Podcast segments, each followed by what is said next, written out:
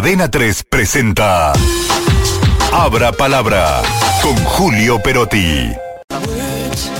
El título, Ley Omnibus, Vencedores Vencidos. Adelante, Julio. Bueno, muchas gracias, Geo. Vamos a empezar a hacer una aclaración previa a cada columna. Sí. No nos hacemos cargo de lo que pase cinco minutos después de que tenemos la columna, porque ayer, ayer habíamos planteado las diferencias y esas diferencias fueron finalmente las que terminaron rompiendo todo y volviendo la A ley ómnibus su origen. Pero bueno, ¿en qué estamos? Estamos en un proyecto mutilado, ya lo hemos dicho. La mitad de los artículos y a, y a medida que le iban comiendo incisos no iba a quedar prácticamente nada. Un debate acalorado, por momentos salido de, de curso, ¿no? Una oposición que jugaba y juega al desgaste y un Javier Milei que ahora quiere sacar fortaleza de la debilidad, ¿no? La ley ómnibus, este ambicioso plan del gobierno para reactivar la economía, se convirtió en definitiva en un campo de batalla donde la victoria y la derrota se mezclan en un confuso juego de apariencias. El oficialismo, obligado a ceder en muchos puntos clave para obtener la, la- aprobación de algunos artículos, vio como el proyecto original se diluía a tal punto que debió hacer lo que nunca hubiese querido. Volver al punto de inicio, ¿no? Esto es como el juego de la oca, ¿no? Te- Terminás volviendo al, al punto de partida. Era curioso anoche eh, ver cómo, por ejemplo, el ministro del Interior, Guillermo Franco, no sabía bien qué iba a pasar con la fallida ley. Aparentemente Franco, que fue diputado, no conocía el reglamento que obliga a recomenzar el análisis. No donde lo dejaste, empezarlo de, de cero. Bueno, lo que vino después con el paso de las horas fue literalmente una pelea en el barro. Eh, Milei tratando de empujar a todos los que votaron en contra de algún artículo o inciso a la lista de traidores, réprobos, delincuentes. No sé si le faltó algún término más despectivo, ¿no? Y en este escenario, entonces, esta idea de vencedor y vencido termina siendo difusa, ¿no? El gobierno ha cedido terreno, pero logró avanzar en su idea de mostrarse al lado de la grieta que, que quiere sacar el país adelante, mientras que el resto de la clase política, la casta, frena lo- los cambios, ¿no? Eh, Milei habló de algo bastante curioso, ¿no? Dijo que, que todos quedaron expuestos y es el principio de revelación. Esta es una teoría que viene de la contabilidad, algo que Milei como economista sabe, y refleja la idea de que los que votaron en contra del proyecto quedaron expuestos y van a ser reconocidos y estigmatizados como, como los traidores. No, nosotros, ustedes se acuerdan, el 26 de enero habíamos planteado una columna que la habíamos titulado Marzo nunca estuvo cerca, ¿no? Porque planteamos todo lo que faltaba. Decíamos, nos preguntábamos, ¿no? Si acaso mi ley no desea pasar por el Congreso e ir directamente por decretos y de paso convertir a los gobernadores, habíamos dicho, en chivo expiatorio de la profundización de la crisis. Habíamos planteado en términos de pregunta, pero claramente eh, en la pregunta estaba parte de, la respuesta. Ahora mismo, en la última hora, mi ley lo confirmó. Eh, retuiteó un posteo de una usuaria muy conocida, muy libertaria, Lady Market, que decía que ayer pensaba, ¿y si Javier Milei sabía que, que iba a pasar esto? Y era para mostrar a la gente los expuestos que quedaron los políticos, dijo Lady Market. ¿Sabe qué hizo cuando respondió Milei? Le puso correcto. O sea, se sacó, se sacó la máscara de que esto era lo, lo que quería Lo que él esperaba. lo que él esperaba.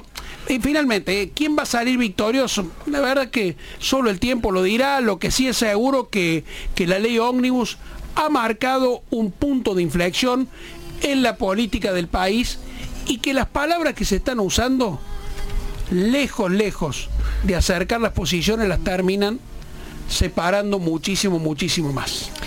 Muchas gracias, Julio. Eh, recuerdo que hace poco también estuvo declarando Luis Juez que dijo que si Milei quería que le aprobaran la ley ómnibus, le tenían que sacar las redes sociales de la mano por 15 días. Geo, en lo que va de- del día, que obviamente quienes estamos en esto, lo- todo el mundo lo, lo viene siguiendo, es impresionante la cantidad de posteos y reposteos que ha hecho Milei. No sé cómo le alcanza el tiempo estando en Israel para la reunión y para todo, pero la verdad que repostea cosas que en general suelen publicar no eh, personas reconocidas, sino Usuarios usuarios, sí, usuarios que no, no conocemos quiénes son. Sí, sí, no sé, pero que todo obviamente coincide. Se monta sobre eso para ir generando una mayor distancia e ir, la verdad que poniendo en una posición cada vez más incómoda a cualquier jugador que quiera ayudar. Lo dijo anoche Yarlora, lo dijo hoy Maximiliano Puyaro, ambas declaraciones están publicadas en la web de Cadena 3 en cadena3.com pero evidentemente no están recibiendo de parte del gobierno ninguna señal.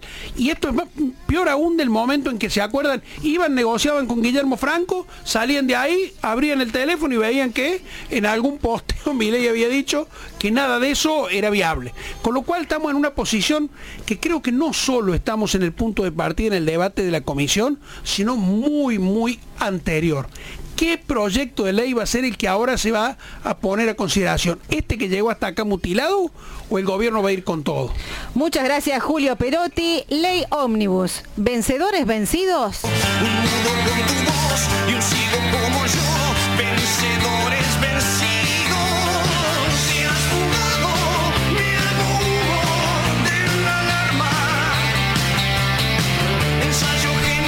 Se lo dejo de tarea para lograr, eh, Julito.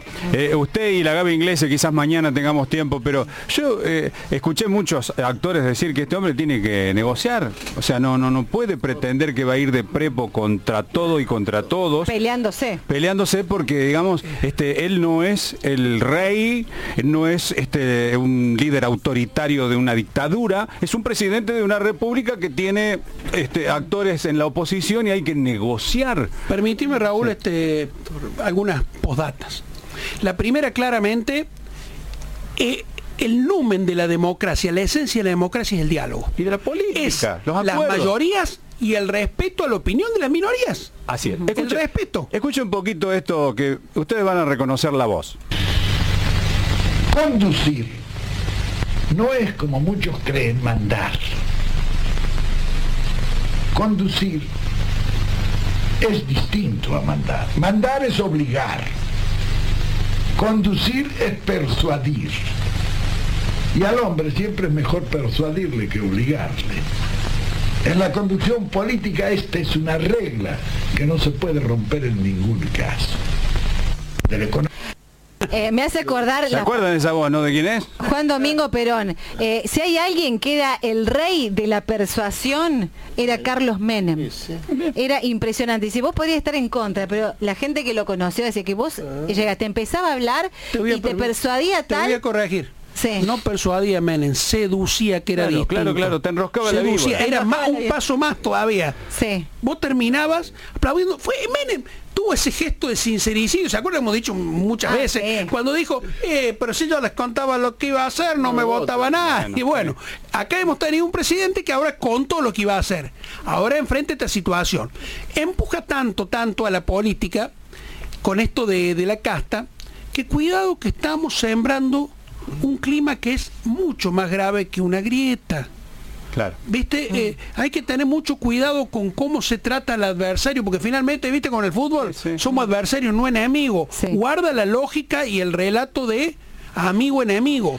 Es peligroso. Y, para otros futuros habrá palabra, Julio, también habría que hacer memoria a ver si en alguna otra presidencia en nuestro país hubo tanta presión al Congreso, tanta presión a los diputados.